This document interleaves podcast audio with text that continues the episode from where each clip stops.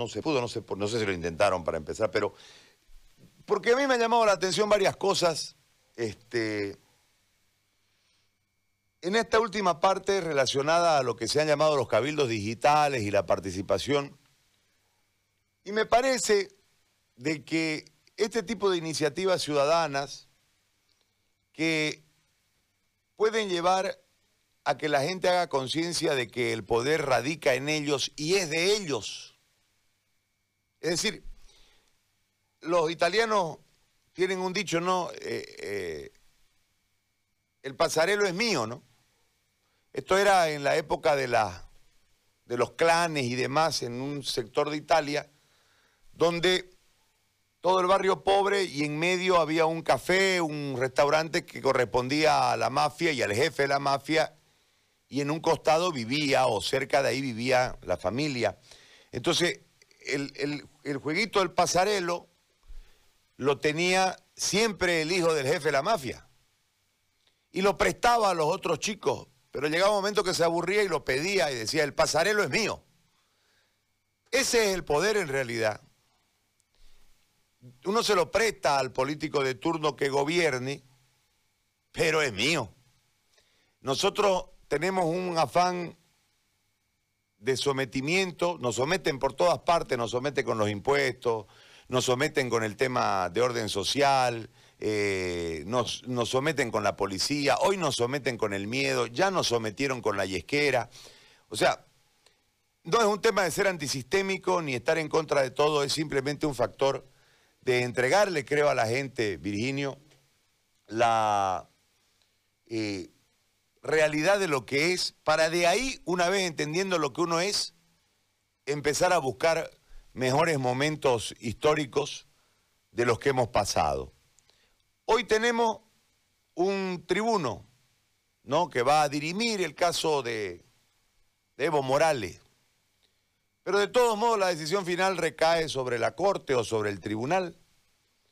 Toda una polémica en relación a que no sea este, que es este, que es el uno, y hay un procedimiento. Entonces, yo digo, ¿por qué se juega tanto a la confusión y ahí te planteo la pregunta para saber el resultado de los cabildos digitales que entiendo han ido creciendo. ¿Por qué se va tanto a la, a la polémica, a la pregunta, a la, a la generación de un marco de susceptibilidades cuando en realidad hay un procedimiento? Si uno le explicase a la, a la ciudadanía el procedimiento, se acaba la polémica, ¿no? Y, lógicamente, hay que estar expectante de que el procedimiento se cumpla, que no se tuerza para favorecer o desfavorecer. ¿Por qué estamos tan confundidos y qué ha dicho la gente que ha participado de tus cabildos, Virginio, en relación a este factor que en forma muy particular creo que es el eje central del inicio de la transformación de este país? No, gracias, gracias, Gary. Gracias a vos, a, a los que te acompañan. Gran equipo, estamos ahí presentes siempre lo seguimos también por el Chaqueño, hermano. Tú sabes que ahí tenemos un espacio chiquitito en el sur y ahí, ahí pasamos todo esto, lo que ustedes hacen día a día. Eh, Gary, a ver, eh, antes de responderte esto, yo quisiera meter la cuchara a, a, lo que tú hablabas hace un momento y incluir un tema a lo que decías, eh, al análisis que hacías sobre el tema de la corrupción y lo que nos quitan, tú decías 35% o quizás más. Mira, esto no solamente es lo que nos roban, lo que se genera corrupción, sino hay un elemento más, que es las obras que no se necesitan. Hacer una obra que no se necesita, hacer una obra que en la dimensión que se la hace no se necesita. Es decir, yo hago un aeropuerto que vale 25 millones de dólares. ¿Por qué? Porque esos 25 millones de dólares tú sabes lo que me va a rentar. Pero no es la corrupción de los 25 millones de dólares, sino es que vos necesitabas hacer un aeropuerto de 3 millones.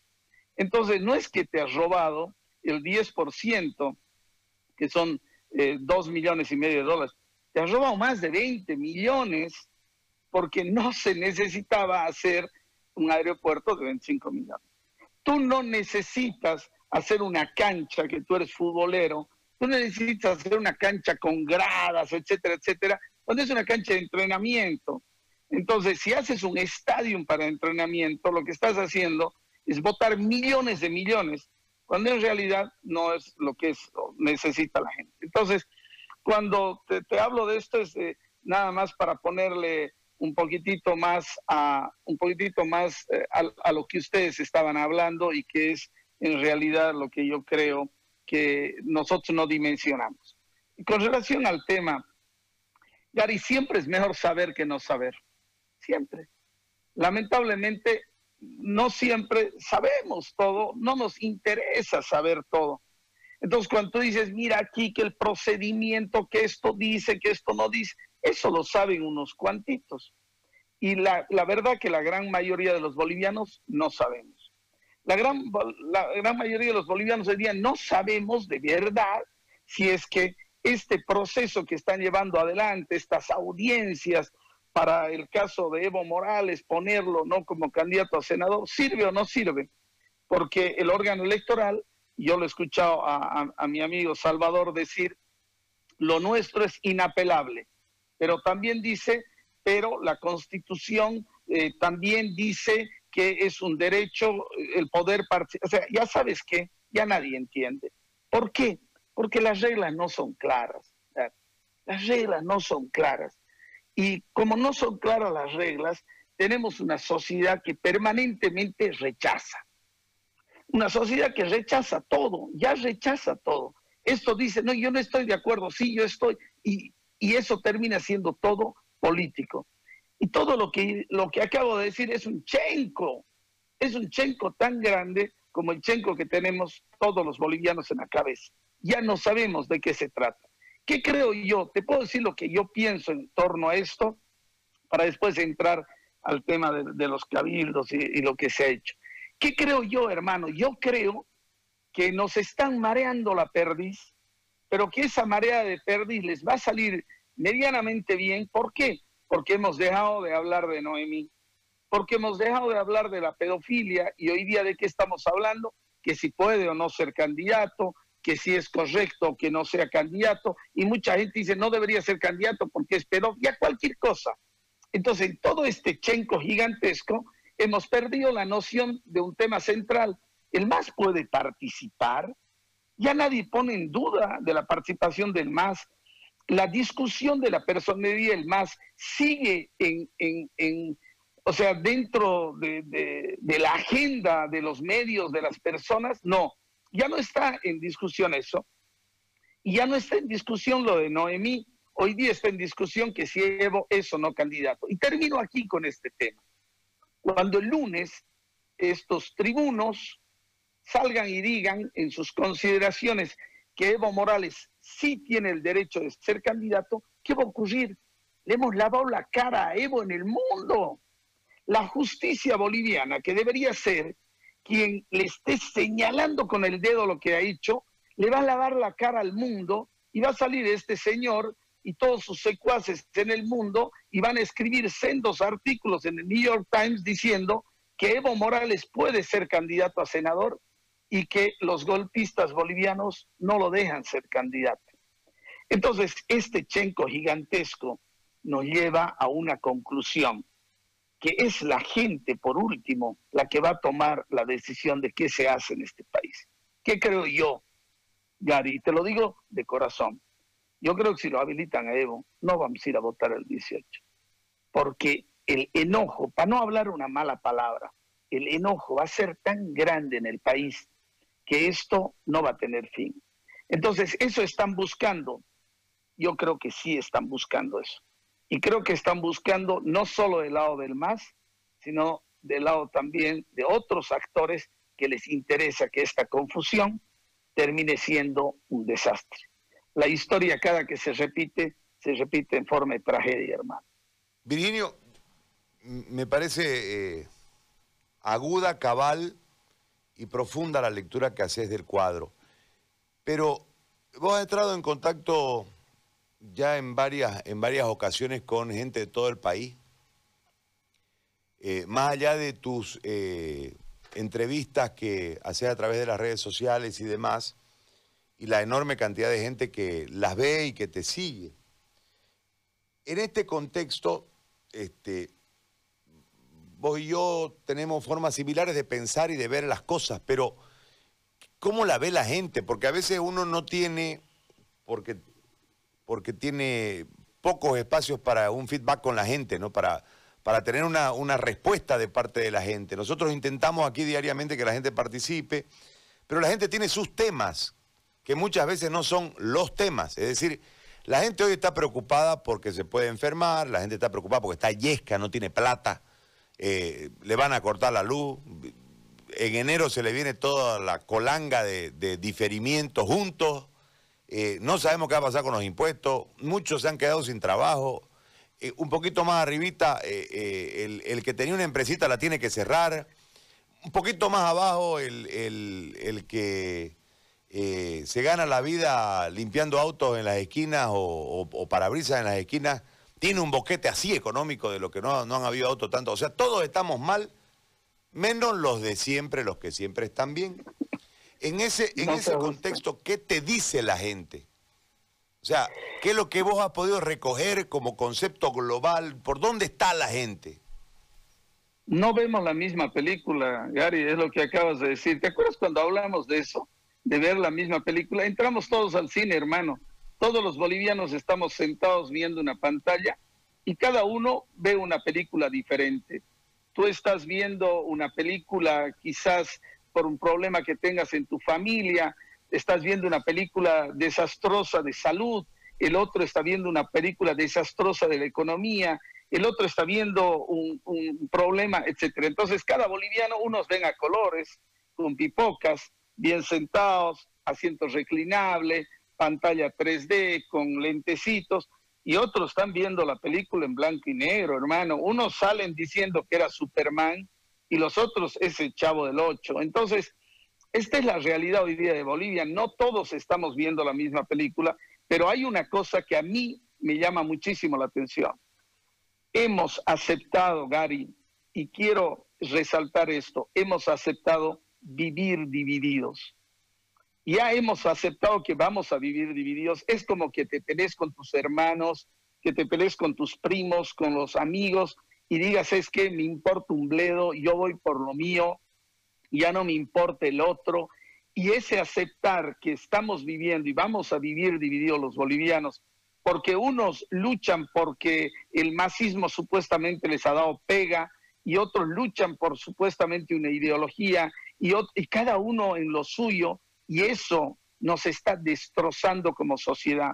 Que venga un tipo y que alce armas y que diga, yo no soy de este país, yo soy del Colla, y que no le hagan nada, y que venga un presidente cívico, el de Santa Cruz, y diga, esos son los animales, porque somos animales o bestias o lo que quieras, y, y todo el mundo le llame la atención, ¿cómo ha dicho bestias? Pero el otro ha levantado armas, en el caso de Santa Cruz, han venido unos jóvenes, los han acusado que tenían unas armas guardadas en las oficinas de, cotas y los han metido a la cana 10 años, porque han dicho que ahí habían armas de ellos.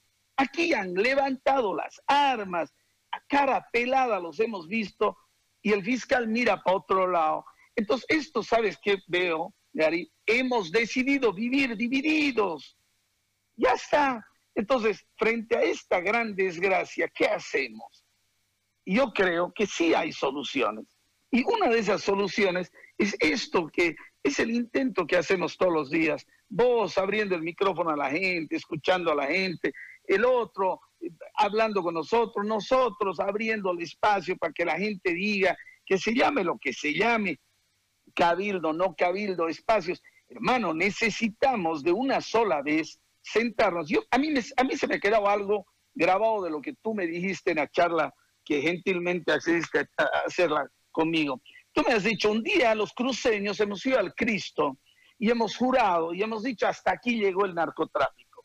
No se la perdonamos a nadie, no compartimos con nadie y a partir de este momento nosotros no aceptamos un narcotraficante más dentro de nuestras comparsas, de nuestras familias y los tachamos. Bueno, hermano, lo que han hecho me parece genial, lo repito siempre y te pongo a vos como ejemplo de una acción ciudadana. Lo que ustedes han hecho No, no les ha dicho que venga el comité cívico o que vaya la alcaldía o la gobernadora. Lo han hecho porque se han cansado, se han hinchado los globos y han dicho, es que hasta aquí llegamos. Y creo que lo mismo tiene que pasar ahora, hermano, tiene que pasar ahora, es decir, basta de corrupción, basta de dividirnos. La política, Gary, nos está destruyendo de nuevo, nos está dividiendo. ¿Qué, ¿De qué partido eres vos? Ah, entonces eres mi enemigo.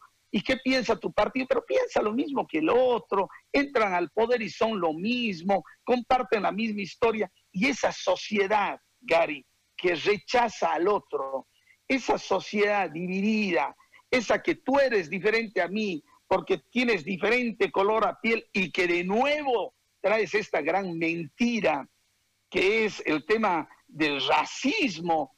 ¿Qué cosa más mentirosa? ¿Cuál racismo? Si no hay diferentes razas, si somos una sola especie, si en la especie humana, vos y yo, Gary, tenemos la misma cantidad de cromosomas, y vos y un chino, y yo un negro, y vos y el blanco, y vos y el, el, el aymar, el quechua o el guaraní, tenemos la misma cantidad de cromosomas, tenemos la misma cantidad de genes, somos lo mismo genéticamente, somos lo mismo. Entonces, déjense de seguir mintiéndole a la gente nada más para hacer política. O sea, yo creo que este trago amargo o lo tragamos y lo deberíamos tragar juntos. No vemos la misma película, hermano, no hemos solucionado nada y lo peor de todo es que somos una sociedad dividida viviendo a espaldas, Gary, vivimos a espaldas, ya no sabemos quién es el vecino, hermano. Entonces, realmente es preocupante, pero que hay solución, claro que hay solución. Virginio, yo te quiero agradecer por este espacio, mandarte un saludo y un abrazo a vos y a tu familia y a la gente tarijeña. Un abrazo, muchísimas gracias por este tiempo. No, el agradecido soy yo, te mando un fuerte abrazo y siempre atento, hermano. Un gran cariño. Gracias, Virginio, muy amable. Bueno, desde la chura Tarija, extraño Tarija, te quiero ir a Tarija. ¿Sabes que no voy a Tarija hace tiempo, che?